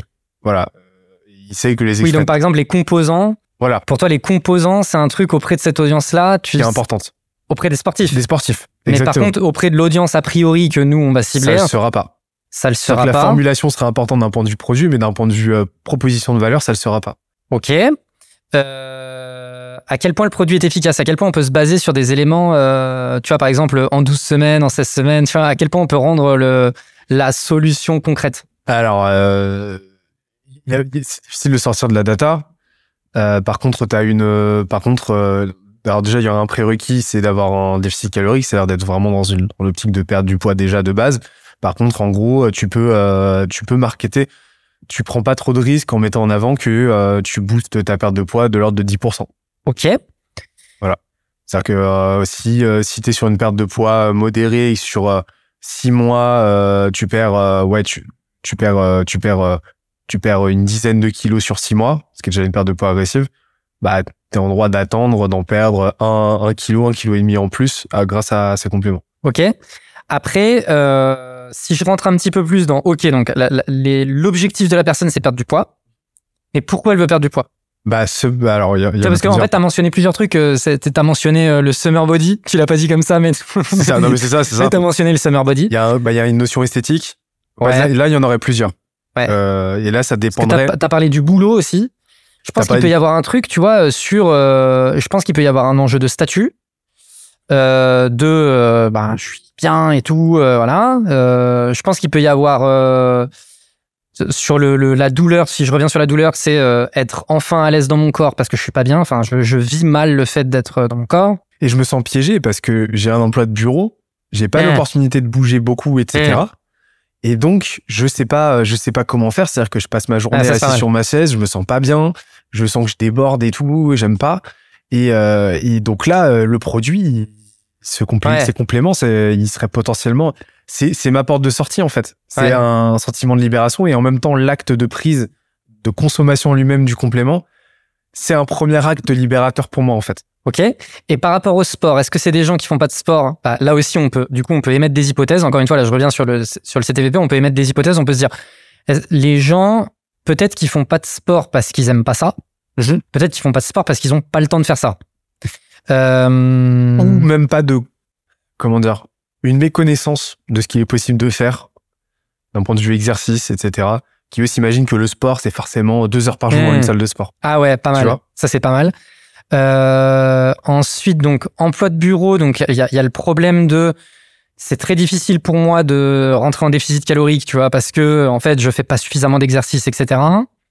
Euh, l'alimentation aussi alimentation. c'est pas mal alimenté enfin en parallèle de la complémentation de quoi je sais pas m'alimenter correctement je sais pas les bases et donc euh, je mange des conneries tous les midis etc je grignote et tout donc euh, en plus de ça il manque cette brique là un peu mindset ça, ça pourrait être un axe justement d'un point de vue Oui. channel de distribution intéressant Non, et puis surtout, un truc qui pourrait être intéressant, c'est que tu pourrais mettre à disposition en bonus un plan, euh, Bah un ouais. plan de repas. exactement Tu vois, c'est bonus, on t'offre ton plan gratuit sur 30 jours, les repas qui vont bien, etc. exactement Et ça, du coup, tu règles le double problème. C'est ah, je, je, je- règle le mon problème de poids et en plus de ça, ils vont m'apprendre comment faire et ça sera hyper simple pour moi, etc., etc. Ok. Euh, parce que du coup, il peut y avoir euh, parce que ce que tu disais tout à l'heure, c'est en plus de prendre les compléments, il va falloir que je m'alimente correctement. Ah ouais, mais du coup, comment je fais si je sais pas faire? Ah bah attends, ils m'ont offert ce truc-là. Tac, tu règles le double problème.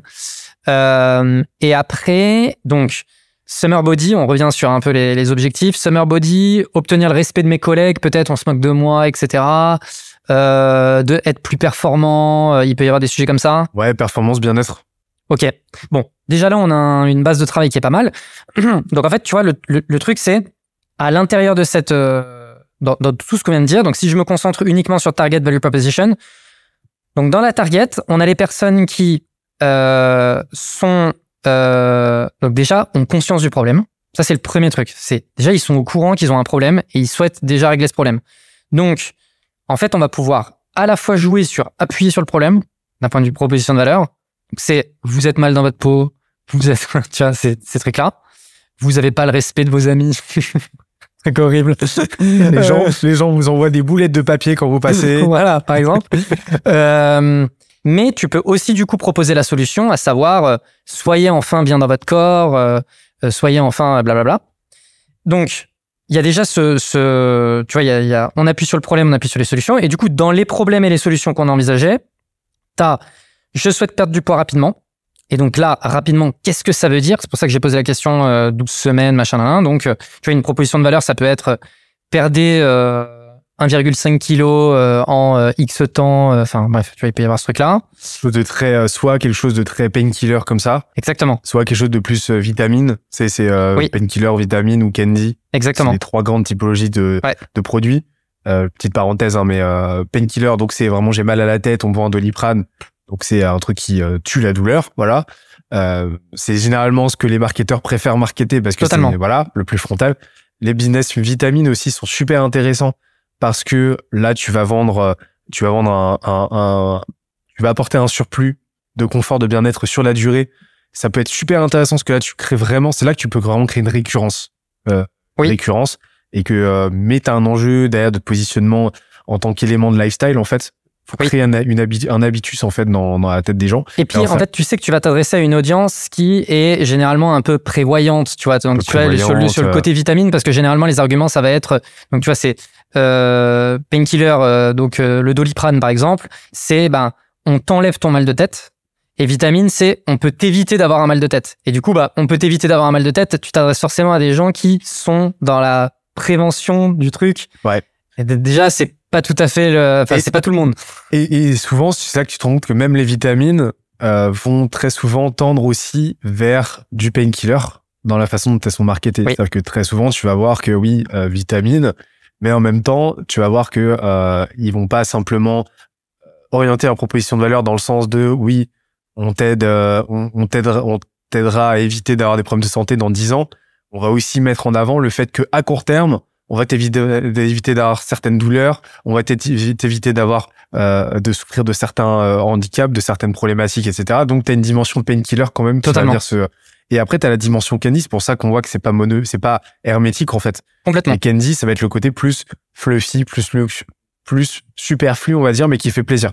Ouais. Donc, euh, par exemple, un- pour moi, un restaurant, euh, un, un resto, on est dans un business candy, donc t'as pas besoin d'aller au resto pour t'alimenter. Complètement. On s'y va parce que euh, Ça fait plaisir. Ça, ça fait plaisir.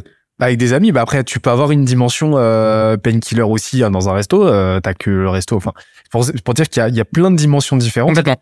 Mais euh, là, dans, dans le cas dans lequel on était, on est plus. euh, on- il faut qu'on trouve justement le juste milieu entre bah, ces trois composantes, entre ces trois curseurs. Parce que candy, ça va être le côté, par exemple, saveur.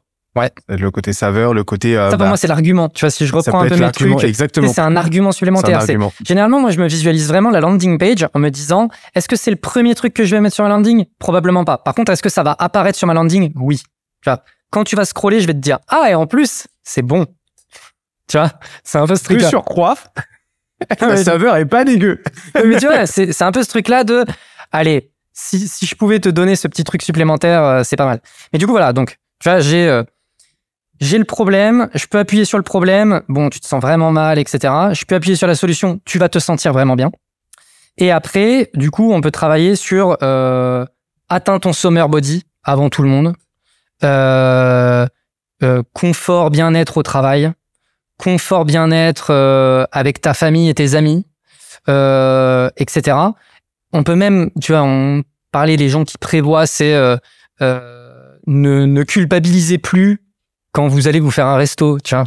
Parce qu'en fait, grâce à nous, tu, tu vas être un peu à l'équilibre, tu peux te permettre de temps en temps un petit truc.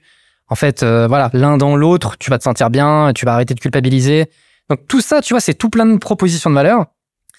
Et en fait, bah, naturellement, et, parmi les arguments, du coup, on avait l'argument de, euh, et en plus, vous n'aurez pas besoin d'aller à la salle.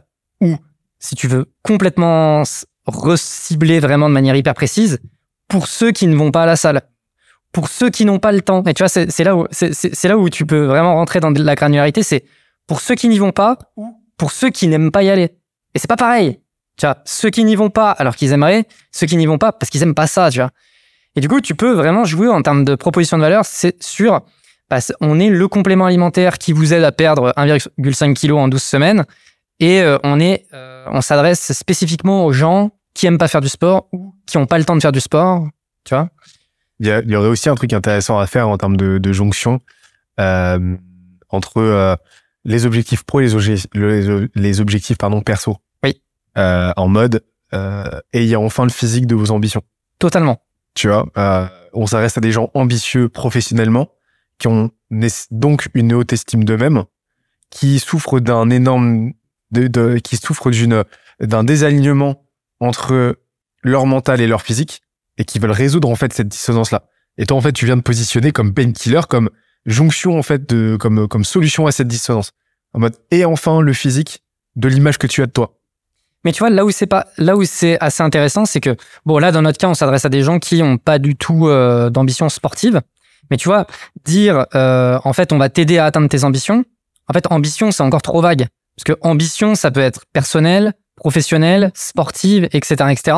Et du coup, si nous, pour vraiment se dire, on s'adresse aux gens qui font pas de sport et qui ont vraiment des ambitions professionnelles, il faudrait préciser, on va t'aider à atteindre tes ambitions professionnelles. Professionnel ou ambition en général, parce que tu sais, c'est un continuum, l'ambition. Bien Enfin, sûr. Après, ça t'est, en fait, là, depuis tout à l'heure, pour dire que, euh, faut, faut, faut pas s'imaginer que là, on est en train de, euh, on est en train euh, de, euh, de façon euh, mi- un peu mystique ou quoi, trouver des réponses. Là, on est en train Mais tu vois, et- et- plein d'hypothèses qu'on va aller tester, quoi. Exactement. Et, et tu vois, c'est c'est en ça que je trouve que c'est assez intéressant qu'on ait fait cet exercice, c'est parce que c'est un peu chaotique.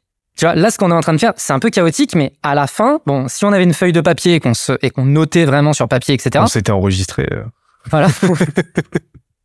en fait, on pourrait à la fin se dire, ok, ça c'est notre premier test, Ouais. ça c'est notre deuxième test, ça c'est notre troisième test. Là, tu priorises. On priorise, etc.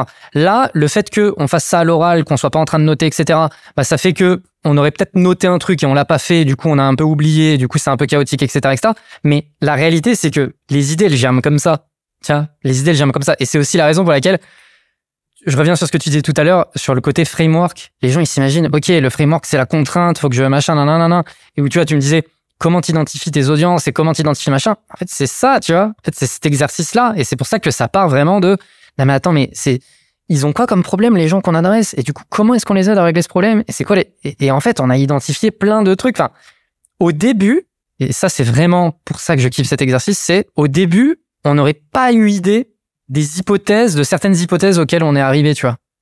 Tu vois, de se dire, ah bah, c'est les gens au bureau qui n'aiment pas faire du sport, qui savent pas s'alimenter. Du coup, ce serait pas mal de leur mettre un espèce de petit euh, guide menu du mois et tout machin. Mais ça, ça vient parce que tu discutes et que euh, les trucs, ils sortent comme ça, tu vois. Et c'est là qu'au final, tu arrives, tu arrives à, à un niveau de, de sophistication de ton produit. Finalement, ce que tu vas vendre, donc le complément lui-même, va être une composante de tout un écosystème de produits bien plus complexe. Complètement. Et, euh, et au final, tu vas immiscer le produit matériel que tu vas commercialiser au sein de toute une continuité de propositions de valeur qui vont se connecter. Donc, par exemple, bah, demain, tu es en droit, et, un exemple, bah, pour reprendre le, le fitness, Fitness Park, sont en train petit à petit d'élaborer cette continuité-là avec une application où justement tu vas retrouver dessus une application euh, smartphone, où tu vas retrouver euh, bah, des plans alimentaires, des plans d'entraînement, etc., avec une, une stratégie média, avec une stratégie euh, euh, contenu, euh, une stratégie communauté, etc. Et au final, bah, l'acte de la- l'acte de euh, de présentation euh, à la salle, l'acte de venir à la salle devient une une juste une étape d'engagement Totalement. de, ta- de tes clients, de ta communauté, de tes utilisateurs. Et devient une fonctionnalité parmi d'autres. Et finalement, Fitness Park, en tant qu'entité, c'est un écosystème bien plus grand, bien plus complexe et que, que euh, les les simples salles de sport. Et, Et, La et salle de- exactement ce que tu peux émuler avec un complément alimentaire. et la salle de sport adressera peut-être une audience. Mhm. Et l'application, une autre audience. Exactement. Et en fait, c'est en C'est ce ça qu'on voit que... d'ailleurs, hein, c'est ce qu'on voit. Il y a voilà. beaucoup de gens qui sont pas inscrits à Fitness Park, qui euh, en salle de sport, qui ont l'application Fitness Park parce que Fitness Park ont eu l'intelligence de proposer des plans, euh, des plans alimentaires, de proposer des plans, euh, euh, des plans, euh, des, des plans d'entraînement à la maison, exemple, Sans matériel, sans matériel et tout. Mais justement, en fait, c'est là qu'ils ont eu l'intelligence de se dire, ok, bah ces gens-là, au bout d'un moment, vont atteindre un plafond de verre qu'ils ne pourront dépasser qu'en allant à la salle. Donc, laissons-les s'habituer au sport, de chez eux, etc. Et on sera ravis de les accueillir le jour où. Et c'est en ça, tu vois, que vraiment, bah, tu as tes audiences. Au début, tu vas te concentrer sur une audience. Tu vas vraiment, euh, tu vas voir que c'est ça qui prend, tu vois. La salle de sport, elle va attirer les gens qui vont à la salle de sport, qui, qui sont prêts à faire cet effort-là, tu vois. Ok, bon, bah, maintenant qu'on a été maintenant qu'on a, c'est bon, on est implanté, on a notre audience, euh, on cartonne là-dessus. Comment on adresse les autres audiences? Comment on adresse l'audience de ceux qui qui aiment pas se déplacer à la salle de sport? Ah bah viens, on sort une application. Et voilà. Exactement. Et en plus de ça, bah là, là c'est là qu'on voit la continuité. Quand tu prends cet axe-là, par exemple, de l'ambition, bah c'est là que tu vois que tu as directement une passerelle avec l'audience sur laquelle tu as pris basé ton contre-pied à la base, qui est l'audience qui va déjà à la salle de sport, qui est déjà au fait euh, de euh, au fait de de de de, de, l'industrie, qui est déjà product aware, etc. Donc celle qu'on a plus plutôt tendance à mettre de côté. Pourquoi? Parce que il y a une forte très forte corrélation entre le fait d'aller à la salle de sport tous les jours, etc., de prendre soin de son corps et l'ambition d'une manière générale. Et donc là, derrière, tu peux venir positionner ta marque en tant que marque lifestyle au sein, euh, auprès de ce secteur-là, euh, auprès de ce segment-là de marché, quoi. Sur la base non pas de performance sportive, mais la base d'un lifestyle qui va être complètement en, en, qui va être en continuité, en, en, en cohérence avec leur rapport à l'ambition. Totalement. Et, euh, et, et, là, on est pas mal. Là, on est pas mal, ouais. On appelle ça 12. Je suis chaud. 12 compléments. 12 formulations. Attends, formulations. Formulations. Pour perdre du poids en 12 semaines. Voilà. Et c'est pas 12, hein. C'est pas 12 formulations, c'est 12 formulations. Moi, je suis chaud. c'est parti. Merci beaucoup, euh, Jordan. C'était. Euh, Merci à toi pour l'invitation. Bah, c'était trop cool. On fait ça euh, quand tu veux. De toute façon, on a plein de sujets. Ouais. On a plein plein de sujets à voir. Là, c'était un épisode hors série, donc on a abordé un sujet très précis. J'adore parce qu'on a vraiment creusé. Ouais. Vraiment en profondeur. C'était pas du tout prévu. C'est sans filet. Là, le le, le petit exercice applicatif à la fin. J'espère que ça t'a plu. Ouais, grave. Et surtout, je me dis, en fait, ce que, ce que j'espère, et là où généralement je me dis, OK, il peut y avoir de la valeur, c'est quand j'ai le sentiment que ce qu'on est en train de raconter, ça peut permettre à des personnes de se dire, ou attends, là, c'est le moment de sortir le papier et le stylo et de commencer, tu vois. Et là, j'ai l'impression que c'est typiquement ce genre de truc où moi, si je regardais euh, un échange comme ça, je me dirais, attends, c'est peut-être le moment de sortir mon papier et mon stylo. Donc, euh, c'est pour ça que je suis assez content qu'on ait fait cet exo, ouais. Et c'est pour ça qu'on lance une marque de papeterie. Ça s'appelle 13. Ça 13, 13 papiers. Merci, bah merci beaucoup encore une fois et, euh, et on se dit à très très vite pour un prochain épisode. J'ai aucune idée de quand ça sera publié ou quoi, mais on comme toutes les semaines on se retrouve euh, pour des nouveaux trucs. Voilà, je sais pas comment conclure. Salut. Ciao. J'espère que l'épisode t'a plu autant que ça nous a plu de l'enregistrer et le produire. Si c'est le cas, oublie pas de nous laisser une petite note et euh, de le faire tourner autour de toi. Ça nous aide énormément à faire connaître le podcast, à nous faire connaître et à prêcher la bonne parole d'une croissance saine, durable et rapide. En attendant le prochain épisode, on se donne rendez-vous sur scalesia.co, s c a l e z i a.co où tu découvriras des cours, des vidéos et des lives en libre accès pour t'aider à faire décoller ta boîte comme jamais. C'est notre promesse, c'est ça qu'on aime faire et on va continuer de le faire. On se dit à très vite. Bye bye.